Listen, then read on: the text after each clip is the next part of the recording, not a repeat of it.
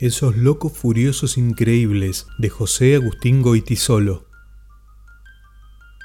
Llegan apresurados y nunca dicen para qué ni de dónde proceden, y enseguida te piden dos mil francos que casi siempre te han de devolver o te quitan la toalla sin respeto cuando te estás duchando.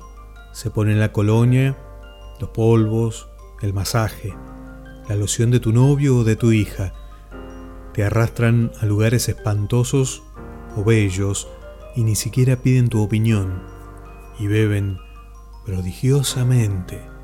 Se ponen a cantar en cualquier parte o arman la del gran Dios en un bar miserable y por motivos nimios siempre, siempre avasallan.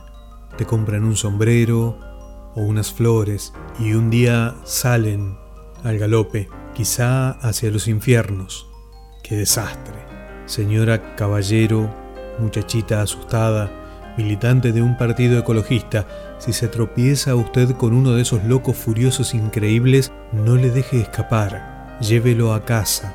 Son tiernos como niños, a veces tienen frío, quién sabe si es porque les han pegado duro, duermen poco, se lavan todo el rato y son muy besucones y mirones, pero cuidan los libros, sacan todas las noches el cubo de basura a la escalera y están solo pendientes de tener siempre un cenicero al lado.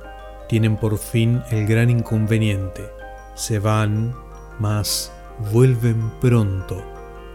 Duran toda la vida escrito por José Agustín Goitisolo, Esos locos furiosos increíbles.